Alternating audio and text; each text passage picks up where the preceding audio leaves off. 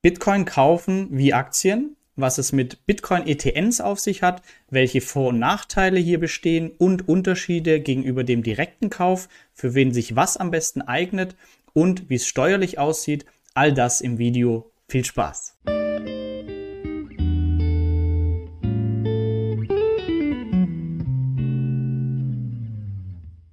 Wie immer gilt, keine Anlageberatung und Risikohinweis beachten. Wie ihr wisst, bin ich sehr bullish auf Bitcoin. Immer mehr institutionelles Geld strömt hier hinein und es stellt sich die Frage, wie können wir für unseren Vermögensaufbau hier mehr Exposure bekommen? Welche Möglichkeiten gibt's, wie ich Bitcoin in mein Portfolio bekomme? Um Bitcoin kaufen zu können, habt ihr generell zwei Möglichkeiten. Möglichkeit eins direkt Kauf über diverse Exchanges oder Weg zwei über Aktien indirekt, zum Beispiel indem ihr Aktien von Unternehmen kauft, Mining-Unternehmen oder Aktien wie Tesla, MicroStrategy, die in ihrem Balance Sheet einen großen Posten Bitcoin haben.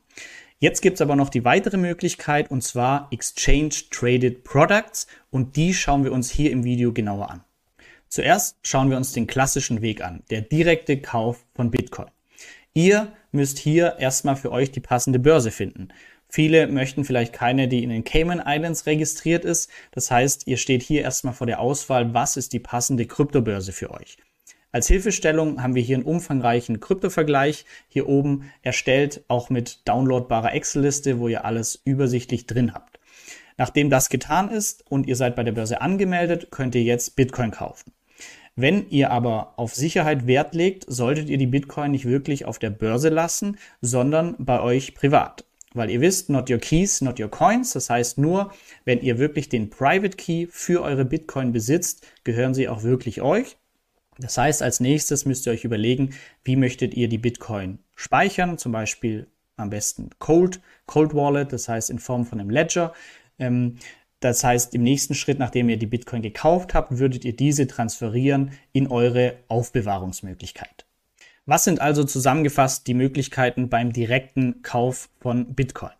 Ihr seid direkt im Besitz, indem ihr sie zum Beispiel physisch in eure Wallet transferiert. Ihr besitzt die Private Keys. Ihr habt geringe Kosten, das heißt, über die diversen Exchanges könnt ihr vergleichen und euch zu den geringsten Gebühren nachher die Bitcoin kaufen jederzeit handelbar. Das heißt, auch am Wochenende, was der Vorteil ist, sind die Crypto-Exchanges offen. Ihr könnt hier also länger handeln, als es jetzt bei Aktien zum Beispiel der Fall ist. Ihr habt die Vorteile, was wir hier als Krypto-Anonymität ähm, beschrieben haben. Das heißt, ihr könnt nach dem Kauf auf der Exchange auf eure Wallet transferieren und was ihr damit macht, wo die sind, ähm, ist dann eben auf der Blockchain anonymisiert. Was sind die Nachteile oder was es zu beachten gilt beim Direktkauf? Ihr habt erstmal natürlich den Aufwand, was ist die passende Exchange? Ähm, möchte ich, ja, äh, bei wem fühle ich mich wohl? Wo ist die Kostenstruktur okay? Welche ist aber auch von der Sicherheit in Ordnung? Ähm, Eigenverantwortung ist der zweite Punkt, ist natürlich ein Vorteil, wenn nur ihr die Private Keys besitzt, aber genauso auch die Gefahr, wenn der weg ist, äh, sind auch eure Bitcoin weg. Ähm, das heißt, auch da wieder Vor- und Nachteil. Unregulation, wie man es jetzt mitbekommt, Binance, die große Börse, ist vom SEPA-Verkehr ausgeschlossen und FTX in den USA aktuell nicht zugelassen. Also es gibt hier immer wieder Regulierungsprobleme. Eine Alternative, Bitcoin zu kaufen, die wir uns in dem Video anschauen, ist der sogenannte ETN. Steht für Exchange Traded Note, zu Deutsch börsengehandelte Schuldverschreibung. Die ETNs gehören zur Gruppe der sogenannten ETPs, Exchange Traded Products. Den bekanntesten Vertreter hier kennt ihr wahrscheinlich, ist nämlich der ETF, Exchange Traded Fund, das heißt ähm, börsengehandelter Indexfonds, ein Aktienkorb aus vielen Aktien. Und hier gibt's des Weiteren in der Gruppe noch den ETC, Exchange Traded Commodity. Hier könnt ihr eben euch nicht einen ganzen Laster voller Öl in die Garage stellen, sondern ähm, ja, schlank über die Börse hier auch auf Rohstoffe handeln. Und in diese Gruppe fällt jetzt eben auch der ETN, Exchange Traded Note, wo ihr die Möglichkeit habt, auf Kryptowährung, in Kryptowährungen zu, ähm, zu investieren. Die Gemeinsamkeiten von all diesen Produkten ist, dass sie gewisse Mindeststandards erfüllen müssen, an einer regulierten Börse zugelassen sein müssen und ein Prospekt haben müssen, den ihr auch von ETFs schon kennt. Wie unterscheiden sich jetzt die Produkte ETC, ETN von unserem bereits bekannten ETF? Der Unterschied liegt hauptsächlich darin, dass die Gruppe, also ETC und ETN, die sind rechtlich sehr ähnlich, dass es sich hierbei um Schuldverschreibungen handelt und dass es rechtlich gesehen kein Sondervermögen darstellt. Wie funktioniert jetzt aber konkret ein Bitcoin ETN? Das schauen wir uns am wie immer realistisch abgebildeten Geldschnurrbart hier an und schauen uns, wie kommen wir dann wirklich zu dem Bitcoin durch ein ETN und das alles am Beispiel hier von Bitpanda. Wie ist nun so ein Bitcoin ETN konkret aufgebaut? Hier am Beispiel von Bitpanda. Bitpanda gründet eine eigene Zweckgesellschaft, die Bitpanda Issuance GmbH. Diese empfängt Bitcoin. Gleichzeitig gibt sie diese Bitcoin in die Kryptoverwahrung. Anschließend wird das Produkt der ETN bei einer regulierten Börse, zum Beispiel Xetra, gelistet mit allen dafür notwendigen Anforderungen, Prospekt und so weiter. Es wird ein Market Maker eingesetzt, der den liquiden Handel von diesem ETN sicherstellt. Wir Anleger können jetzt ganz normal wie bei Aktien und ETF eine ISIN eingeben und dann diesen ETN an der Börse kaufen. Damit erwerben wir eine Schuldverschreibung.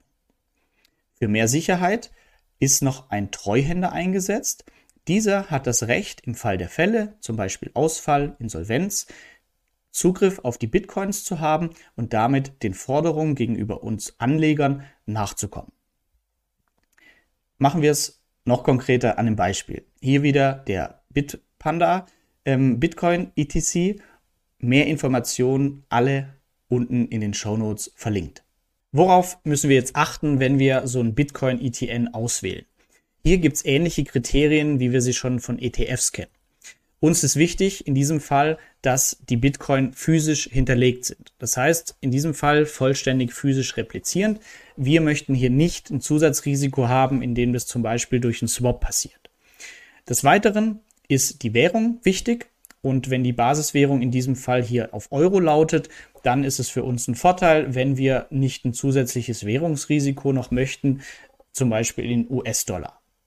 Als Punkt die Kosten, TER, Total Expense Ratio, wie wir es auch schon bei ETFs kennen. Hier jetzt zum Beispiel 2% pro Jahr ist noch ein sehr junger Markt. Das heißt, erwartungsgemäß werden die Kosten hier in Zukunft eventuell noch runtergehen. Wir haben dann die Größe von dem ETN, das heißt Assets under Management.